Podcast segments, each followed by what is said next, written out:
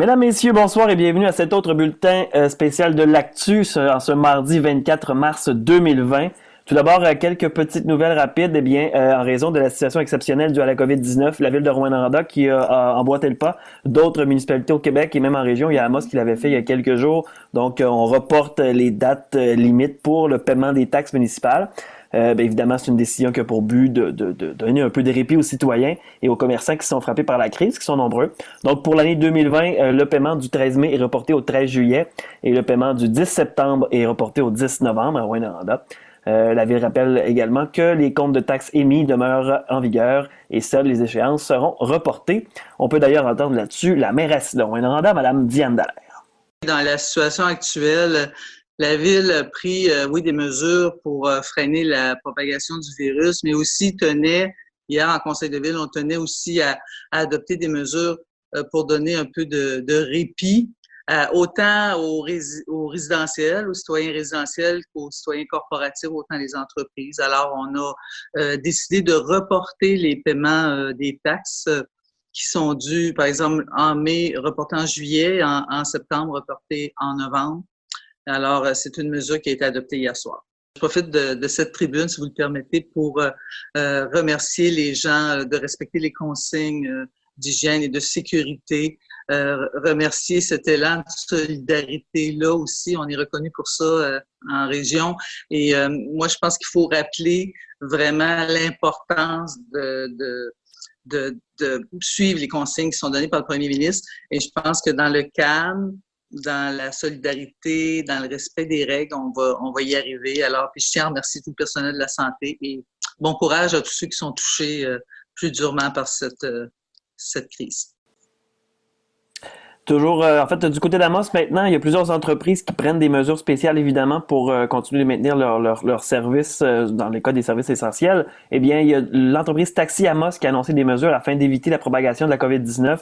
Donc, on annonce qu'on réduit le nombre de voitures, qu'on va mettre à la disposition aussi des clients des lingettes désinfectantes, du Purel. on va réduire, justement, on va garder les fenêtres ouvertes, oui, pardon, et on va, pour changer l'air, donc interne. Euh, l'entreprise se réserve aussi le droit de refuser un client qui pourrait présenter des symptômes, par exemple. Maintenant, euh, évidemment, toujours à 13h, c'était le fameux rendez-vous euh, du premier ministre François Legault. Et on va aller rejoindre François Manger qui a suivi ça pour nous encore une fois en direct de sa quarantaine. Bonjour François. Bonjour Mathieu. Ça va bien? Oui, ça va toujours bien. En direct de la quarantaine, on continue de suivre euh, ce qui se passe euh, un peu partout en Abitibi-Témiscamingue. Je vais te lancer avant de débuter avec euh, le point de presse de M. Legault. On a eu un point de presse il y a quelques instants du Centre de santé et de services sociaux de l'Abitibi-Témiscamingue. Point de presse où on n'a pas nécessairement eu les réponses aux questions qu'on attendait. Ça viendra probablement demain. Mais ce point de presse-là nous a parlé d'un sujet qu'on avait peut-être moins parlé depuis le début de la crise, c'est-à-dire un petit peu plus la jeunesse, Mathieu. Ouais, ben c'est ça. Donc, euh, dans le fond, le CISAT, depuis le début, qui nous avait habitués à, faire des, à nous présenter des intervenants du CISAT, là, autres que la, santé publique.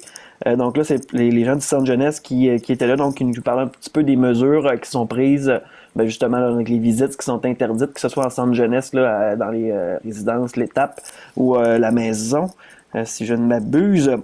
Donc, c'est ça qui a été fait. Mais il n'y a pas de cas encore qui a été détecté dans les centres jeunesse pour l'instant.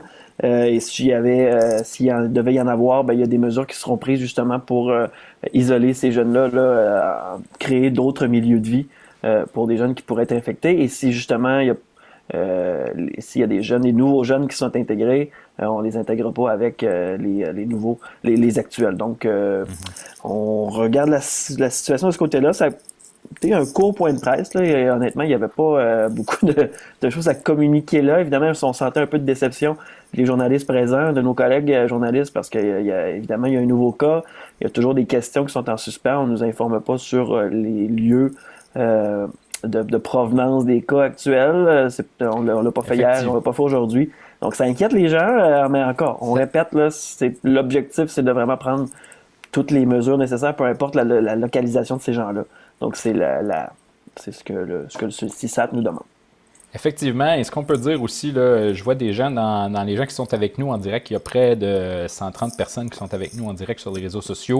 Euh, oui, salut. On, on, nous pose des questions justement à Val d'Or, toujours pas de nouvelles, donc on n'a vraiment pas de précision sur l'emplacement des cas. On n'en aura probablement pas tout de suite non plus. Euh, par contre, on a des questions qui demeurent en suspens, entre autres des gens qui ont passé euh, des tests en début de semaine passée et qui n'ont toujours pas leurs résultats. Donc demain, euh, on nous dit que la santé publique devrait devrait être du euh, point de presse qui sera organisé euh, probablement demain après-midi, à moins d'un changement. Point de presse qu'on vous présentera en direct euh, sur Médiaté et TVC7 sur les réseaux sociaux. Mais on, va suivre ça de près de ce côté-là. Sinon, ben, on suit aussi à toutes les journées ce qui se passe au niveau provincial. Et aujourd'hui, le premier ministre François Legault a dit qu'il comprenait les Québécois d'être stressés actuellement. On s'entend qu'il y en a quand même plusieurs qui, euh, qui vivent ce stress-là. Et là, euh, ben, ce qu'il a dit, c'est qu'on priorisait euh, vraiment pour les trois prochaines semaines d'éviter la contagion on a fait le tour euh, du nombre de cas au Québec. Tu en as parlé il y a quelques instants. Donc, un cas de plus en Abitibi-Témiscamingue. On n'a pas eu de précision sur ce cas-là. Euh, mais au Québec, on parle de 1013 euh, cas. C'est une augmentation de 388 par rapport au bilan d'hier. 67 personnes hospitalisées, 31 aux soins intensifs. 2500 tests qui demeurent toujours à recevoir et c'est 12 200 tests qui ont été faits et qui sont revenus négatifs. Euh, le gouvernement Legault également regarde au niveau des liquidités pour euh, certaines personnes qui attendent après de l'argent du fédéral, entre autres pour l'assurance emploi. parlait euh, d'argent qui devrait entrer dans la semaine ou du moins aux alentours du 6 avril. Donc là, on regardait si on n'allait pas pouvoir libérer certaines liquidités pour des gens qui en ont besoin immédiatement. Euh, évidemment, il y a eu des discussions avec le gouvernement fédéral, entre le gouvernement provincial et le gouvernement, fédéral, oui. Euh, on a parlé de la loi des mesures d'urgence qui serait, selon euh, le gouvernement Legault, prématurée. et là, François Legault a également fait le rappel suite à, ce qui avait été dit hier au niveau de, sortir de chez soi. Il y a des gens qui se posaient la question sur la fameuse marche. Est-ce qu'on peut aller prendre une marche? Il a dit, faites-en pas, vous pouvez continuer à aller prendre une marche, prendre de l'air. Faites juste garder vos distances, deux mètres entre euh, des euh, personnes.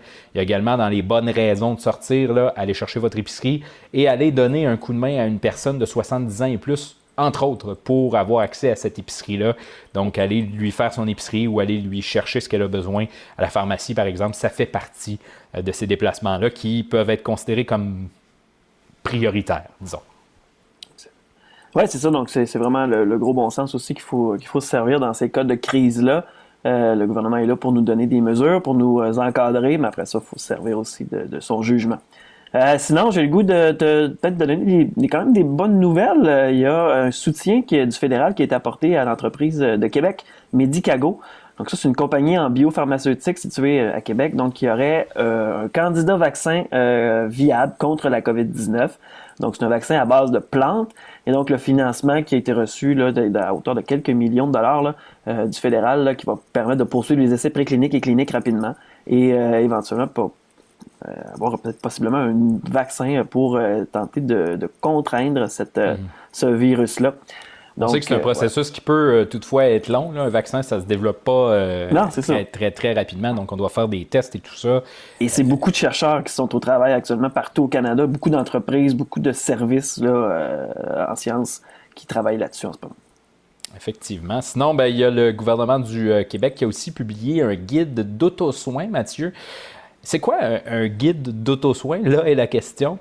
Euh, c'est un guide qui permet, entre autres, à la population d'avoir un outil euh, par rapport au euh, COVID-19. Donc, ça nous permet d'avoir des trucs plus spécifiques. Je ne sais pas si tu l'as consulté, Mathieu. C'est très, très complet. Oui, ben, ça, réunit, ça réunit toutes les infos, dans le fond, les, numéros contactés, ça explique les symptômes de la COVID, ça explique aussi bon, le lavage de main en plusieurs étapes, des documents qu'on retrouvait déjà. Mais ce que ça fait, c'est que ça concentre toute l'info euh, dans un seul document de euh, peut-être un, petit peu moins qu'une dizaine de pages.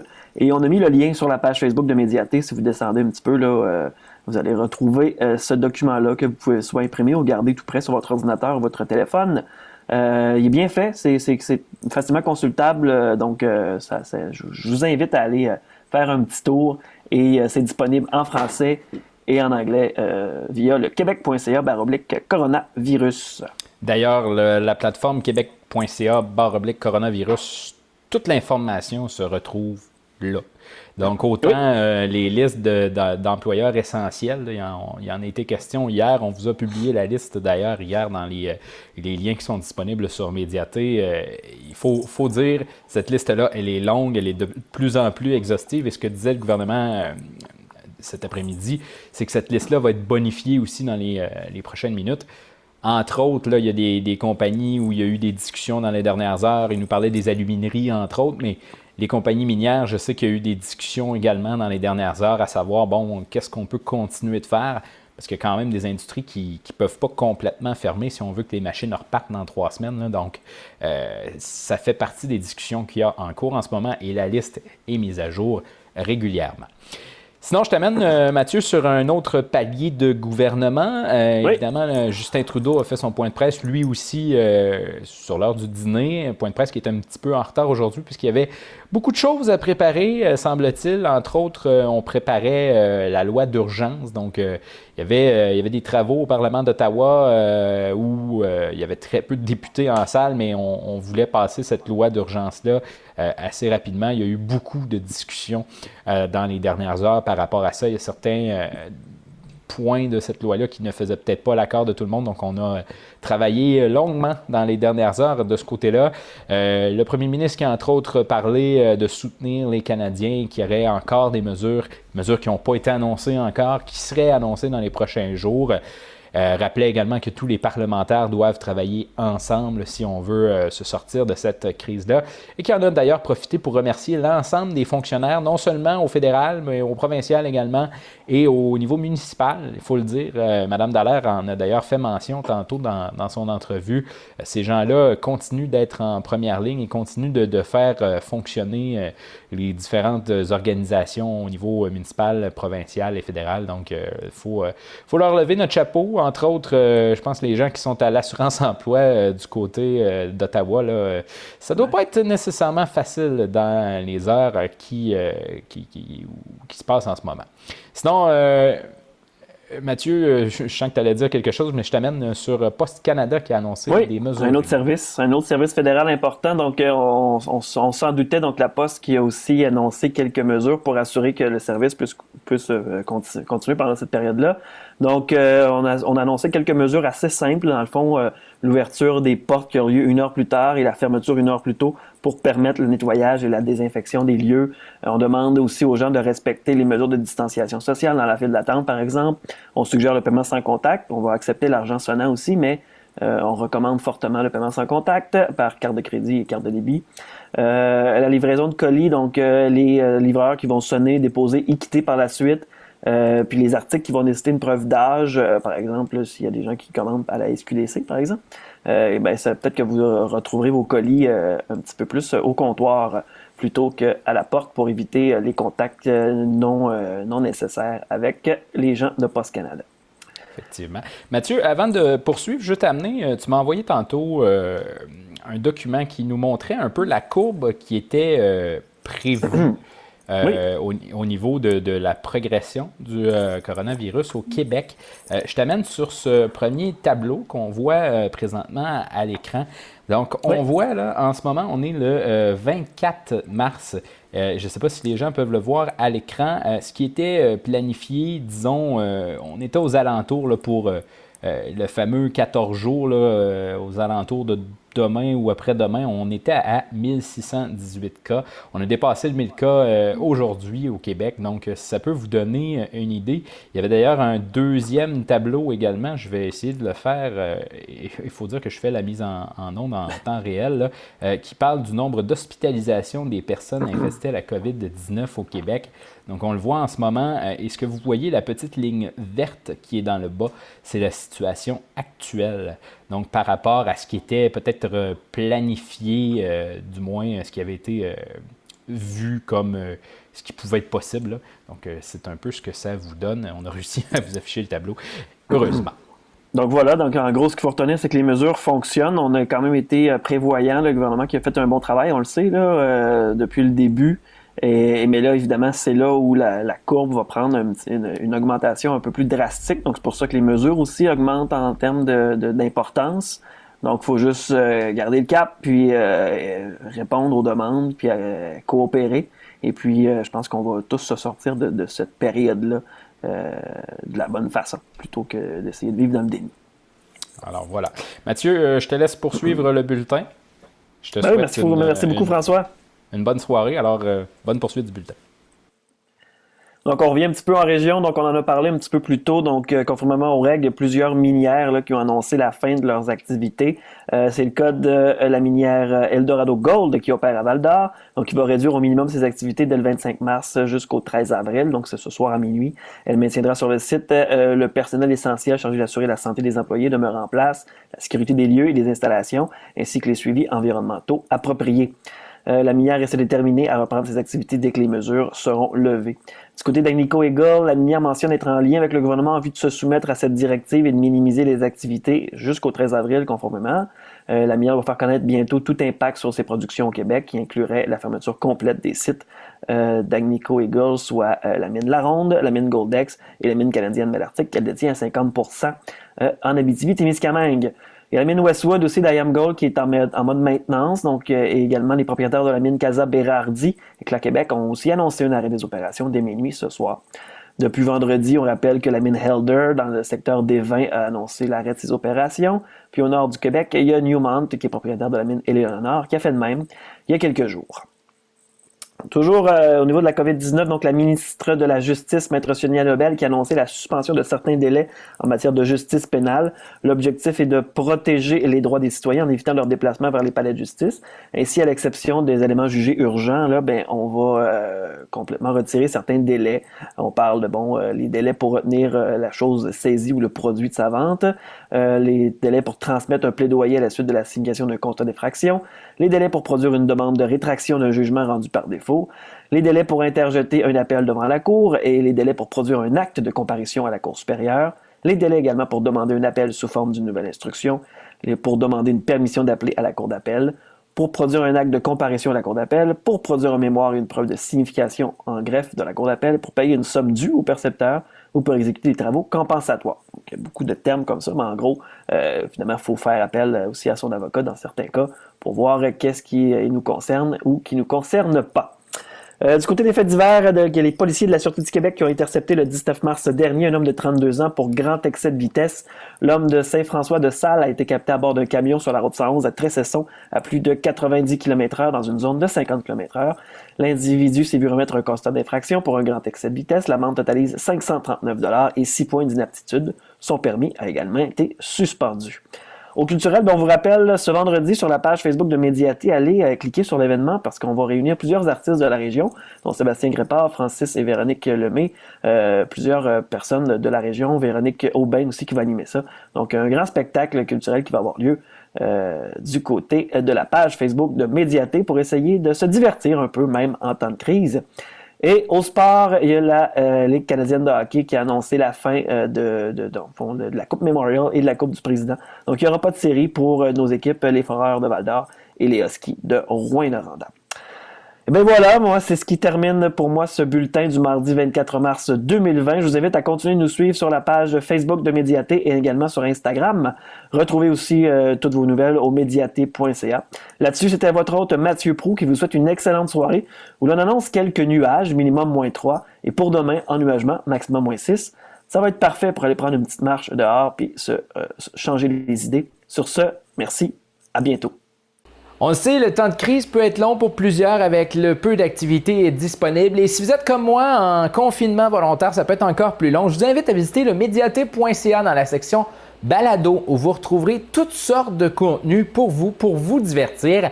Vous pouvez entre autres retrouver le Karaokast de la gang des Karaokings qui parle de façon très éclectique de musique et de l'univers musical. Alors vous, allez pouvoir retrouver ça sur le médiaté.ca. Retrouvez également la gang d'appropriation culturelle qui rencontre toutes sortes de personnalités pour parler de culture avec un grand C, entre autres Denis Talbot, Anaïs Favron. Il y a toutes sortes d'épisodes qui sont disponibles sur le médiaté.ca. Vous pouvez aussi entendre parler de peine d'amour et de relations amoureuses avec Michael Bédard et 365 jours de peine d'amour. Ça se retrouve également dans notre section balado.